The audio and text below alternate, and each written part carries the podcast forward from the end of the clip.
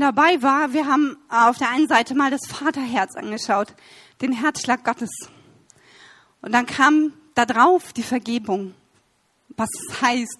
Pa, come on, Jesus, was es heißt, dass du uns vergeben hast. Pa, es ist so tief. Und dann letzte Woche streben nach mehr Liebe und Leidenschaft zu den Menschen, die über Generationen hinausgehen soll. Und ich will einfach beten, Heiliger Geist, danke, dass du hier bist. Danke, dass du jeden Moment einfach nutzt, um deine Wahrheit zu verkünden. Dass du ein Aufdecker bist. Ähm, und ich bete, dass du reinkommst wie eine Welle und uns zudeckst mit deinem Frieden, mit deiner Liebe. Und dass du uns die Augen des Herzens einfach aufmachst für deine Wahrheit, Jesus. Wir feiern dich und äh, wir lieben dich. Und wir wissen, dass kein Wort, das von dir gesprochen wird, leer zurückkommt. Und du kennst jeden Einzelnen hier. Du weißt, was er braucht. Du weißt, ob hier ein schweres Herz sitzt oder ein Herz, das vielleicht heute nicht so gut drauf ist. Jemand, der eine schwere Woche hat oder eine gute Woche. Aber ich bete, dass wenn, wenn jeder hier rausgeht, dass er neu von dir erfrischt wird. Amen. Ich danke dir. Amen. Lass uns einen Applaus zu Jesus geben, bitte. Danke. Ähm, streben nach mehr. Wir sind deswegen hier, oder? Streben nach mehr, weil wir wollen mehr. Wir wollen von Gott, wir wollen von Jesus. Wir wollen auf nächstes Level gehen äh, und nicht auf der Stelle stehen bleiben. Wir wollen von ihm lernen. Und äh, ich will das so sagen, wie ein Freund von uns das immer sagt. Äh, Gott soll heute seine Liebespfeile direkt in dein Herz schießen. Ähm, ich darf äh, von, äh, auf das Thema von letztem Mal von Indale aufbauen. Streben nach mehr Liebe und Leidenschaft für den Menschen. Wow, nicht so easy für mich. Ähm, und äh, es gibt sicher viele Predigten über das Thema Liebe zu anderen Menschen. Sicher. Und ihr kennt vielleicht einige. Und äh, eigentlich ist die ganze Bibel davon, von den Bibelstellen, was Jesus uns sagt, welche Anweisungen er uns gibt, wie und warum wir unsere Mitmenschen, unsere Nächsten lieben sollen. Äh, darf ich die Verse haben? Ich habe einfach mal ein paar rausgesucht. Ähm, ich pick mir einfach mal welche raus. Wie gesagt, die Bibel ist voll davon. Nehmen wir gleich den ersten. Johannes 15, 13.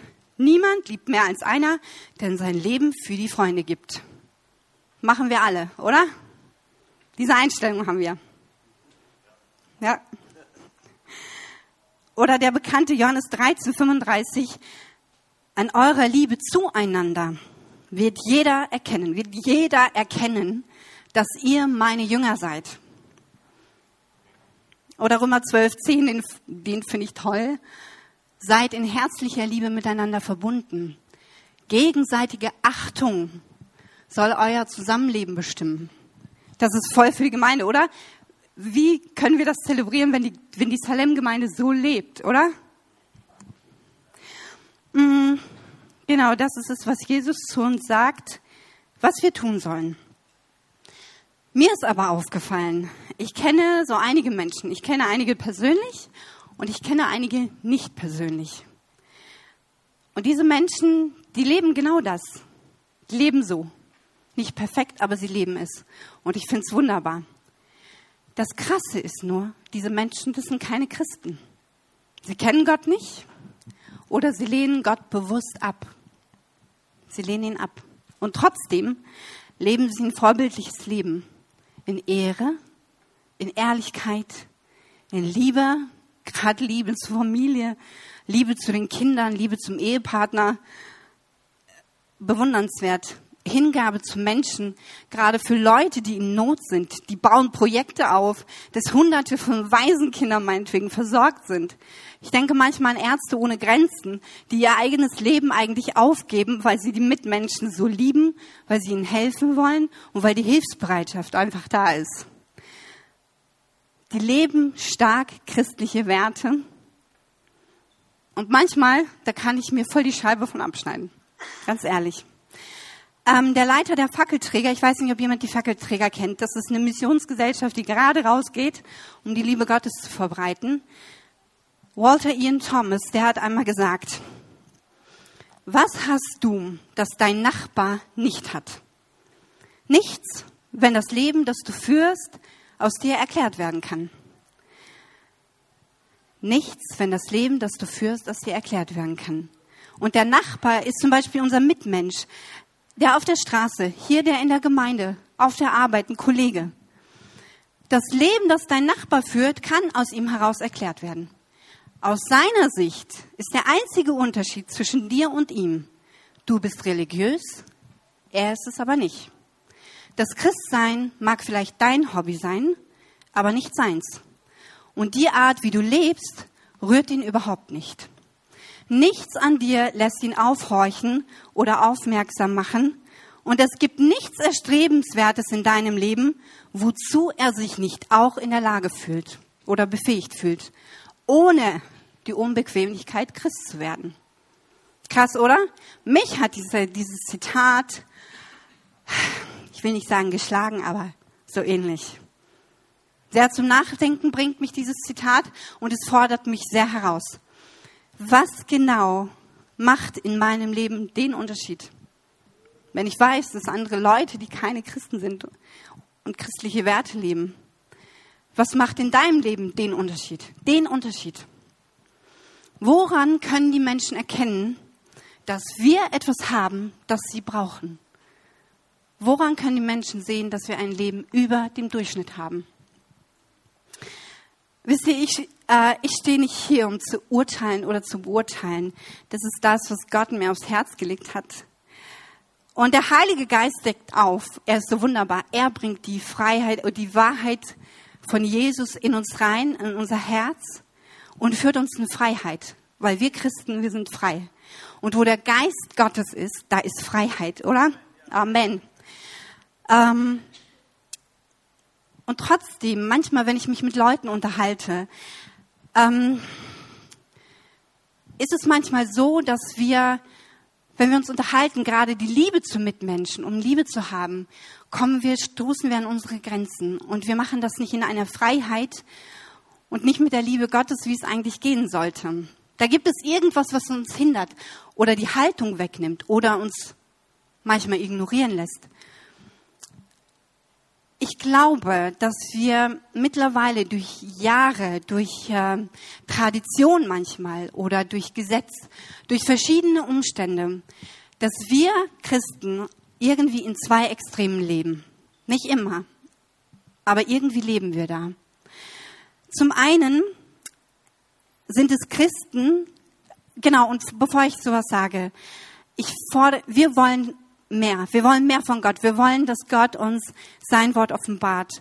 Und ich bitte euch und ich bitte mich und euch, dass wir uns herausfordern, uns selber zu reflektieren, unser Leben, damit wir Altes, dass Gott Altes rausräumen kann und uns seine Fülle reingeben kann mit seiner Wahrheit. Ähm, zum einen sind es Christen, das heißt Königskinder. Ich sage es bewusst Königskinder die aber leider immer noch in der Realität leben unter Mangeldenken. Immer ist irgendwo ein Mangel da. Zum Beispiel Mangel an Anerkennung. Es ist nicht bewusst, aber manchmal leben wir so danach und äh, tun immer irgendetwas für jemanden, damit wir Anerkennung von ihm bekommen, damit wir gesehen werden. Es ist manchmal ein ganz, ganz typisches Phänomen auch in Gemeinden. Oder sie machen sich von Umständen abhängig. Da bin ich mega, mega Beispiel, typisches Beispiel Finanzen. Wenn wir eine Rechnung nicht bezahlen können, wir vergraben uns so sehr in Sorge, weil wir den Mangel haben und eigentlich nicht sehen, dass Gott unser Versorger ist. Und wir haben immer einen Plan B. Oder wer kennt's nicht? Anfang des Monats, wenn das Geld da ist, bin ich besser drauf als am Ende des Monats, wenn das Geld weg ist, oder? Also wenn ihr das nicht habt, dann seid ihr echt begnadet. Ich stecke da so oft drin.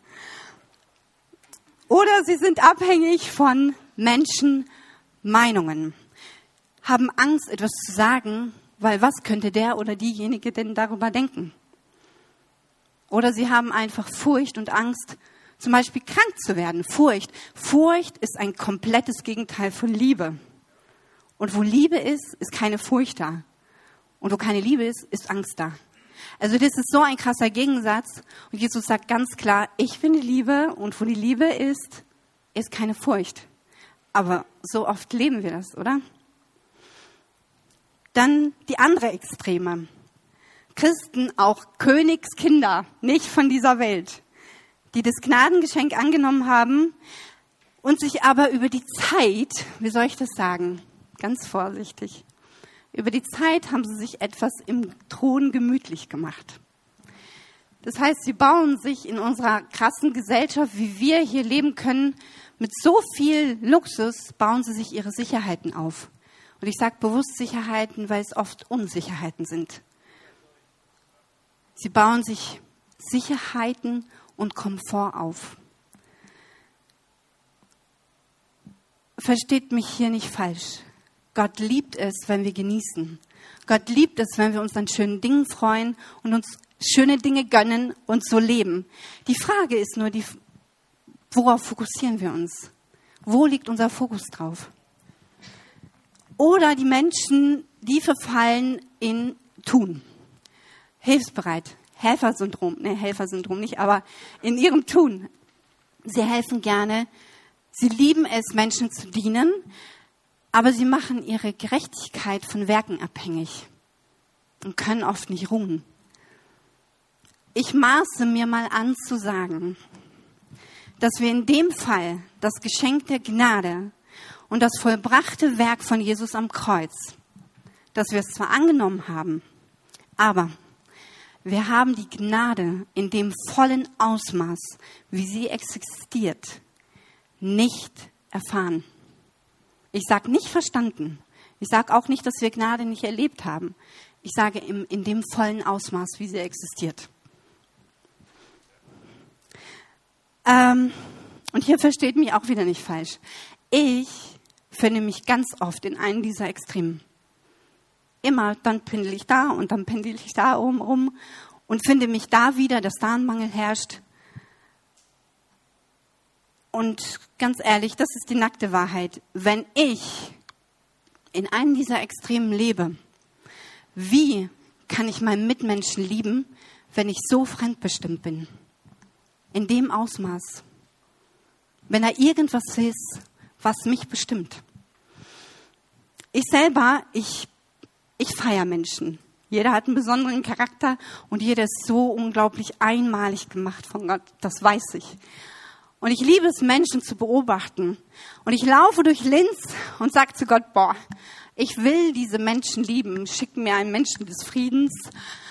Und ich laufe und dann sage ich zu Gott, boah, Gott, ich kann diese Menschen nicht lieben. Ich kann nicht. Es liegt manchmal daran, dass ich beobachte, und ich oute mich hier, dass ich beobachte, dass ich jemanden sehe, der übelst, übelst drauf ist.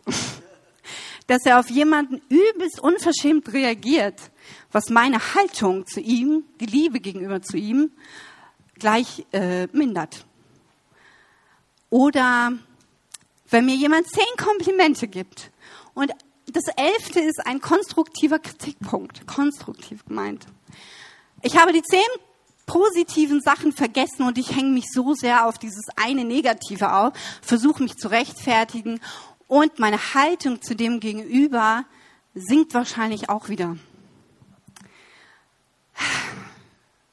Und ich sage zu Gott, boah, ich will jeden Menschen mit deinen Augen sehen, Jesus.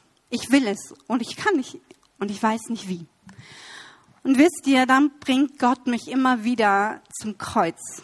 Zum Kreuz und macht mir deutlich, hey Lina, hey, Gnade macht mich durch Jesus gerecht. Sie macht mich aber nicht nur gerecht, sondern Gnade befähigt mich zu etwas. Gnade befähigt dich, Dinge zu tun, wo du eigentlich nicht in der Lage wärst, weil es dann menschlich wäre. Gnade befähigt dich, auf ein Level zu kommen, Dinge zu tun, die ein normaler Mensch nicht tun kann. Gnade führt mich in Freiheit. Gnade fokussiert mich immer und immer wieder auf das Kreuz, auf Jesus und auch sein vollbrachtes Werk, sein Grund für, für sein Sterben. Was genau ist der Grund für sein Sterben? Lass uns das mal einfach nochmal angucken. Wissen wir alle, oder? Wir wissen es eigentlich. Und Johannes 3, Vers 16 kennt jeder. Kann ich den Vers nochmal kurz haben? Haben wir in der Kinderstunde rauf und runter gelernt. Kann ich den nochmal haben? Ja. Denn also hat Gott die Welt geliebt, dass er seinen eingeborenen Sohn gab, auf dass jeder, der an ihn glaubt, nicht verloren geht, sondern ewiges Leben hat. Ich setze mal dich ein. Denn also hat Gott dich geliebt, dass er seinen eingeborenen Sohn gab, auf dass jeder, auf dass du, wenn du an ihn glaubst, nicht verloren gehst, sondern ewiges Leben hast. Dass er gekommen ist, um uns zu retten, das wissen wir auch. Wir überlesen aber oft diese Bedeutung, wie er uns geliebt hat. Und nicht nur uns rettet, sondern er möchte, dass wir ewiges Leben haben das bedeutet nicht nur unsterblich zu sein. Es bedeutet auch nicht nur, dass wir in den Himmel kommen und da feiern. Gott möchte eine perfekte Liebesbeziehung zu dir haben. Er möchte diese Liebesbeziehung, die damals im Garten Eden da war, er möchte sie wiederherstellen. Und das will er nicht nur im Himmel machen, sondern jetzt. Es heißt jetzt. Come on, wissen, haben wir geschnallt, was das bedeutet? Er will jetzt diese perfekte Liebesbeziehung. Er will dir zeigen, wie sehr er dich liebt. Und Jesus, diese Liebe schlägt für, die schlägt in Jesu Herz. Deswegen hat er alles aufgegeben für dich, um zu kommen, für dich zu sterben, um diese Beziehung mit dir zu haben. Und ganz ehrlich, wenn wir das erlebt haben, wenn wir erlebt haben, wie sehr Jesus uns liebt, come on, wir können dann nicht anders. Wir müssen ihn auch lieben, oder? Wir müssen ihn lieben. Und oft ist da eine Lücke. Die ganze Bibel ist ein persönlicher Liebesbrief von Gott an dich geschrieben. Wir picken oft immer was raus. Und es ist gut so, da steht so viel drin. Ich will euch einfach nur eine Stelle zeigen vom Psalm 139, um dir mal ganz zu zeigen, wie sehr Jesus dich liebt und wie sehr, wie krass er dich kennt. Jesus, hier steht Herr, aber ich setze Jesus ein, du durchschaust mich. Du kennst mich durch und durch. Ob ich sitze oder stehe, du weißt es. Und aus der Ferne erkennst du schon, was ich denke. Ob ich gehe oder liege, du siehst mich. Mein ganzes Leben ist dir vertraut. Schon bevor ich anfange zu reden, schon bevor ich anfange, irgendwas zu sagen, weißt du, was ich sagen will. Von allen Seiten umgibst du mich und hältst deine schützende Hand über mir. Dass du mich so genau kennst, übersteigt meinen Verstand. Es sprengt alles. Ich kann es nicht fassen. Und wie, wie sollte ich mich dir dann entziehen? Wie könnte ich dann weglaufen? Wie könnte ich dann weggehen von dieser Beziehung, wenn du dich, wenn du mich so gut kennst? Ich weiß nicht, ob jemand von euch das Hohelied Salomons kennt. Das lesen ganz wenige. Weil ich glaube, wenn du das mit der Liebe Eros liest, kann das voll daneben gehen. Salomon hat ein, das Hohelied der Liebe geschrieben mit einem, äh, mit der Inspiration des Heiligen Geistes und so poetisch, und wenn wir die Agapeliebe draufdecken, das ist so tief. Ich glaube, Gott kann das gar nicht anders beschreiben als diese Intimität zwischen Mann und Frau, wie er sie da beschreibt. Setzt euch mal hin, lasst euch mal von Gott zeigen, was dieses Buch bedeutet. Das ist Hammer.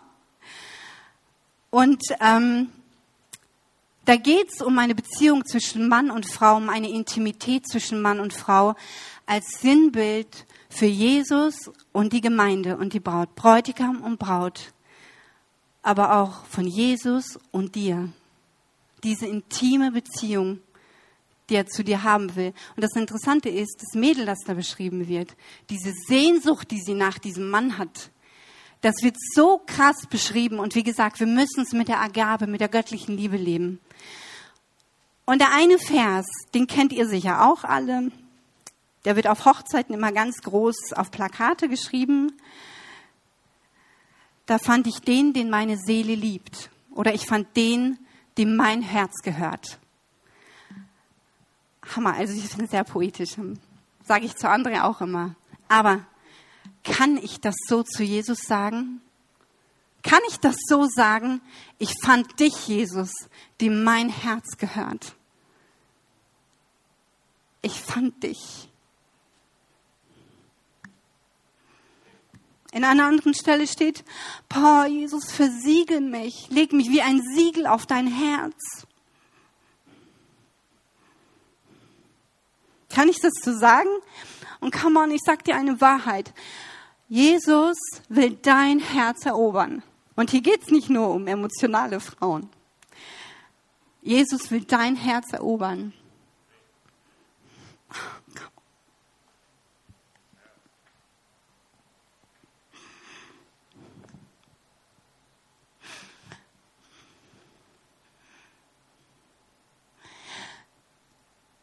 Wenn wir diese Agape-Liebe erlebt haben, come on, wir können nicht anders. Wir wollen von ihm erzählen, oder? Ich bin mir sicher, dass über die Hälfte hier schon mal verliebt war und verheiratet ist vielleicht. Erinner dich dran, wie sehr du von deinem, wie sehr du von deinem Partner erzählt hast, wie sehr du über ihn schwärmst. Und kann man, Gott ist noch tiefer. Die Agape-Liebe ist noch heftiger. Ganz ehrlich, das macht den Unterschied. Das macht den Unterschied in unserem Leben. Wenn wir uns von Jesus lieben lassen, nicht nur, dass wir ihn lieben, wenn wir uns von ihm lieben lassen, dann wollen wir mit ihm gehen. Wir wollen eins mit ihm sein. Wir wollen seine Nachfolger sein. Wir werden sein Spiegelbild. Sein Spiegelbild. Das heißt, Leute, die uns sehen, die uns erleben, die sehen Jesus in uns. Wir werden weit mehr. Wir werden Jesu Liebhaber. Die Jünger, die Jesus lieben. Es gibt ein Lied, ich habe nicht rausgefunden, wie es, wie es heißt. Ich kenne immer nur einen Satz davon. Da geht's, äh, da heißt es, Herr Jesus, deine Schönheit ist so rein, so klar. Sie lässt mich anbeten. Come on, Jesus, das ist mein, meine Liebeserklärung an dich. Deine Schönheit ist so klar, so rein.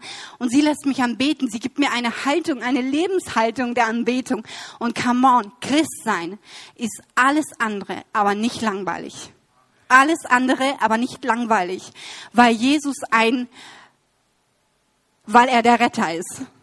Weil er der größte Liebhaber ist ever. Weil er dich für voll nimmt. Weil er dich persönlich nimmt. Weil er dich gemacht hat. Ein Prediger hat es mal treffend ausgedrückt. Lauwarme Menschen oder lauwarme Christen sind nicht in der Lage, über Jesus zu schwärmen, während Verliebte und Liebhaber es sind. Das unterscheidet Religion von Liebhabern. Religion kann nicht über eine Sache schwärmen, während Liebhaber das können, weil sie eine Geschichte und eine persönliche Begegnung haben. Ich lese es nochmal. Das unterscheidet Religion von Liebhabern. Religion kann nicht über eine Sache schwärmen, während Liebhaber das können, weil sie eine Geschichte und eine persönliche Begegnung haben. Jesus möchte dir Erlebnisse in der Beziehung zu ihm offenbaren. Er will dir Dinge zeigen, von denen du keine Ahnung hast, dass es sie gibt. Und wisst ihr, Jesu Nachfolger zu sein, kostet aber was. Es kostet radikale Nachfolge, radikale Hingabe zu ihm. Aber wir sind bereit, es zu geben. Wisst ihr warum? Weil wir wissen, dass wir in Jesus alles haben. Alles, was wir brauchen. Da verblasst alles andere in unserem Leben. Es verblasst, weil Jesus bei uns im Leben präsent ist. Und ich meine nicht, dass wir jetzt alles aufgeben müssen und ähm, ab ins nächste Land zu missionieren. Come on, wir sind in Linz. Hier gibt es so viele Menschen, die von Gott geliebt sind und keiner sagt ihnen das, weil wir so dran vorbeigehen oft. Wir singen auch oft, du bist genug für mich. Alles, was ich brauche, ist in dir. Wisst ihr, Jesus möchte, wenn wir das erlebt haben, wenn wir diese Liebe Jesu erlebt haben, ähm, Jesus möchte, dass dein Nachbar, dass dein Mitmensch, dass er diese Liebe auch erfährt. Wie sehr er sie liebt, wie sehr er jeden liebt. Und ähm, er möchte jeden Menschen, nicht nur die Leute in der Gemeinde, er möchte jeden Menschen wieder in eine perfekte Beziehung zu ihm bringen. Er will sie retten. Und ganz ehrlich, das hat für mich Durchschlagskraft. Das ist für mich übernatürlich. Das macht den Unterschied. Und ganz ehrlich, das setzt Liebe und Leidenschaft und Hingabe für meinen Mitmenschen frei. Die Liebe Jesus, die durch mich fließt. Wie Ströme soll es fließen. Und wisst ihr, diese Liebe, die drückt sich aus, automatisch. Die kann gar nicht anders. Wir können sie nicht, weil das innerlich alles sprengen wird. Und sie drückt sich aus in Taten. Das ist etwas, was eine ganz natürliche Abfolge ist, aber so aus einem Frieden und aus einer Liebe Gottes heraus, die wir, glaube ich, ganz oft nicht erleben. Ich fange an, mein Gegenüber mit den Augen Jesu zu sehen. Ganz egal, ob vielleicht in der Gemeinde, Vielleicht mache ich nicht nur meinen Dienst, sondern vielleicht sehe ich dann mal, dass draußen jemand ist, der vielleicht nicht so eine gute Woche hatte, der, der vielleicht Ermutigung braucht. Oder mein Nachbar. Mein Nachbar, der mich jedes Mal nervt, wie ich geparkt habe und der mir so auf die Nerven geht und wo ich immer nur Grummel, Grummel zu ihm machen kann. Vielleicht fange ich an, ihn zu segnen. Und vielleicht kann ich ihn, weil ich ihn mit den Augen Gottes sehe, vielleicht backe ich ihm einen Kuchen Oder unsere Politiker. Wir haben immer so viel auszusetzen, weil die Politiker falsche Entscheidungen treffen. Ja. Aber ganz ehrlich, jeder Politiker ist genauso von Gott geliebt, wie er dich liebt.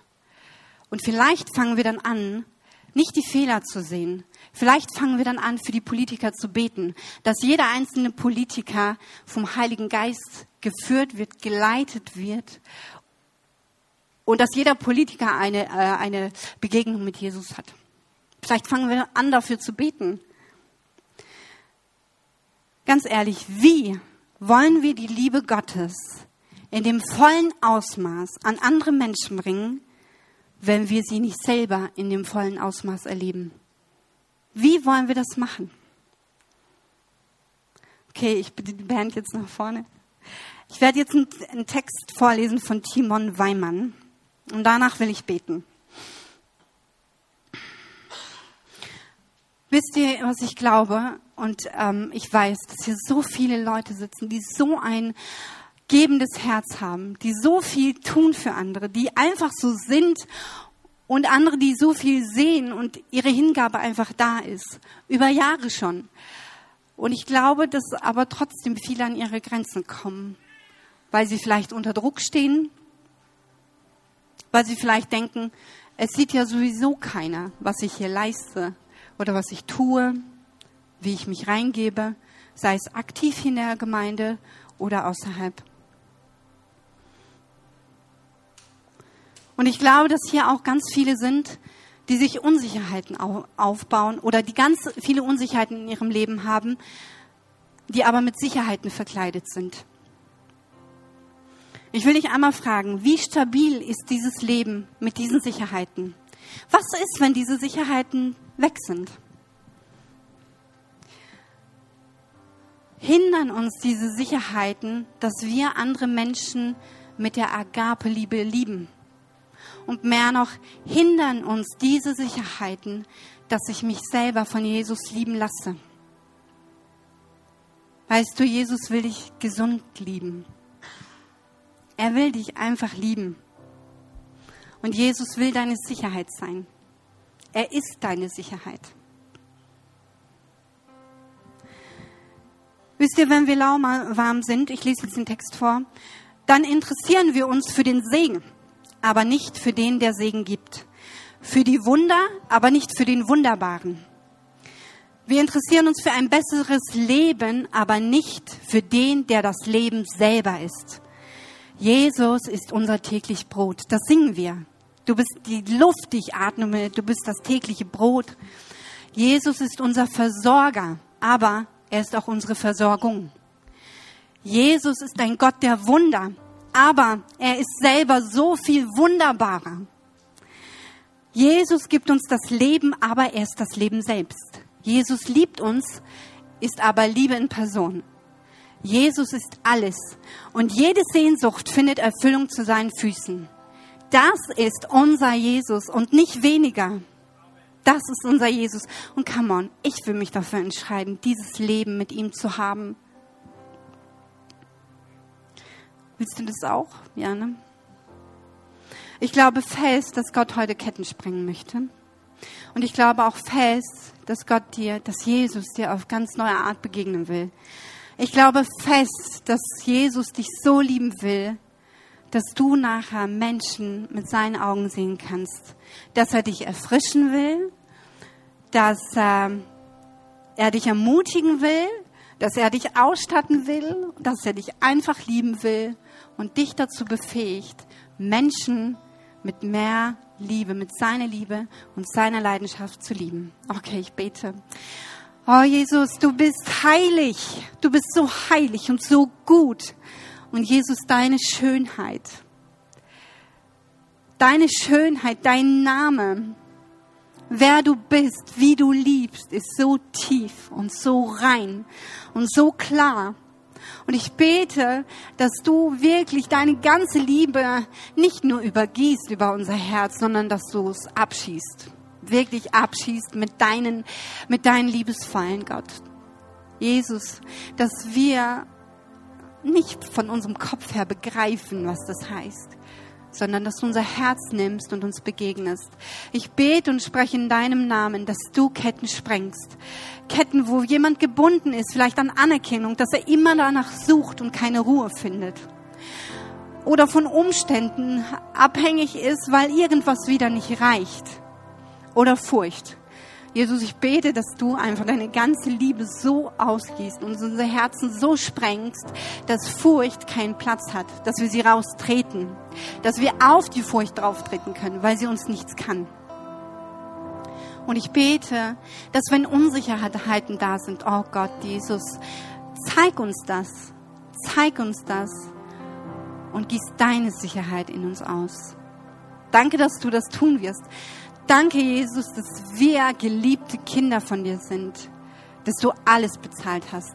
Und wir wollen es nicht nur singen, wir wollen es leben. Unser ganzes Leben soll eine Anbetung zu dir sein. Bei Jesus, ich bin gespannt auf die neue Woche. Ich danke dir, dass du uns erfrischt. Danke, dass du immer wieder sagst, wir können zu dir kommen.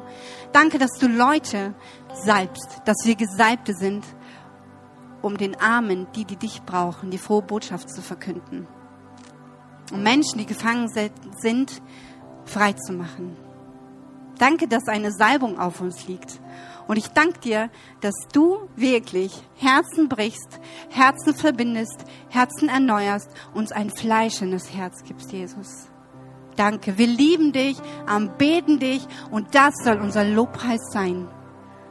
So wollen wir dich anbeten. In Freude, in Dankbarkeit, in Traurigkeit, in äh, schlechter Laune, wie auch immer. Aber Depression und Mangeldenken und Unfreiheit und Lüge, das hat alles keinen Platz, weil wir von dir geliebt sind, weil du alles bist, was wir brauchen. Danke, Jesus. Ich liebe dich, wir lieben dich und ich segne jeden Einzelnen. Amen.